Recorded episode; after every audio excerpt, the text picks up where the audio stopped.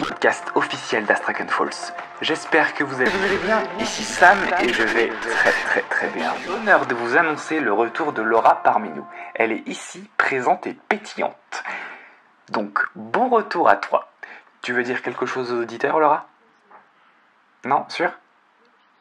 Bon, en tout cas, elle vous remercie pour tous les messages et je vous remercie également pour toute cette gentillesse partagée avec nous ces derniers jours.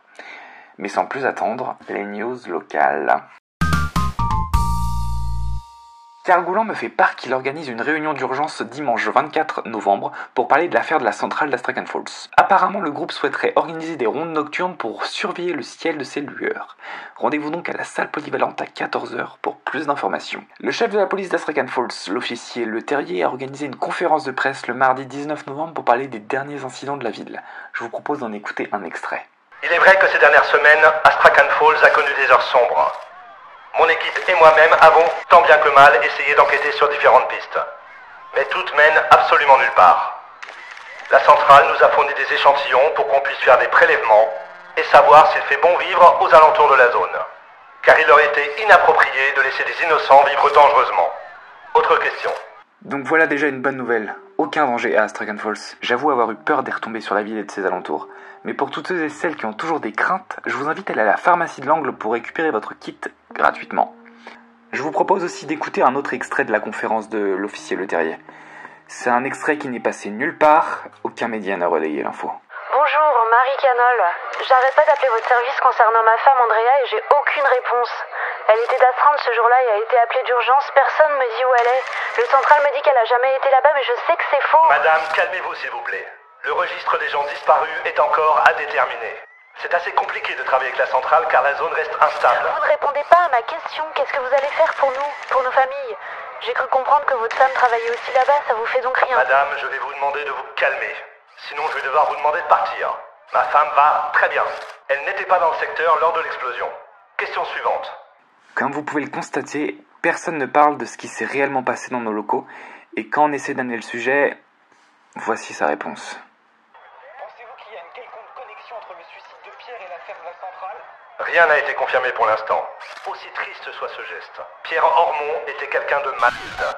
Pour le moment, nous explorons cette piste. Ma question a été complètement détournée par l'agent, alors je n'ai rien contre Monsieur Le Terrier, mais je pense qu'il n'est pas maître de ses mots. Pour le moment, cette affaire reste très mystérieuse, il y a de nombreuses zones d'ombre et de choses qui ne font aucun sens. Cependant, je reste ferme sur ma position, la centrale nous cache des choses. Par ailleurs, j'aimerais revenir sur un point car beaucoup de gens se sont manifestés. Apparemment, il y aurait un problème audio concernant la pub du 26 octobre. J'ai donc réécouté l'épisode et je n'entends rien d'anormal. Donc, si vous possédez un extrait de cette séquence corrompue, faites-nous le parvenir, s'il vous plaît. Je reste assez intrigué par cette histoire, mais vu que c'était Halloween il n'y a pas très longtemps, j'imagine qu'il y a des enfants en manque de sensations. Euh, Laura me fait signe. Apparemment, nous avons un appel sur notre hotline. Je vous propose de prendre l'appel. Euh, alors, attendez. Hum, bonsoir. Bonsoir. Ici Sam du podcast officiel d'Astrakan Falls. Laura me dit que vous avez des choses importantes à partager. Euh, je vous laisse donc l'antenne quand vous souhaitez.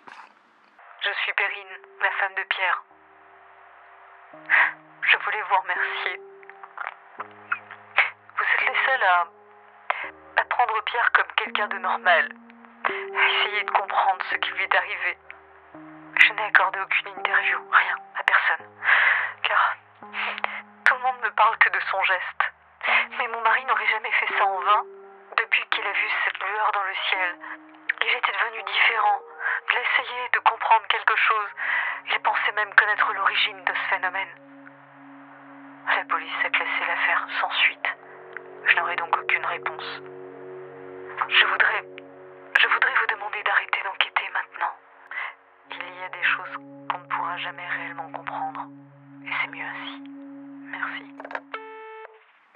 Ah, eh ben, euh, je n'ai même pas eu le temps de lui poser des questions.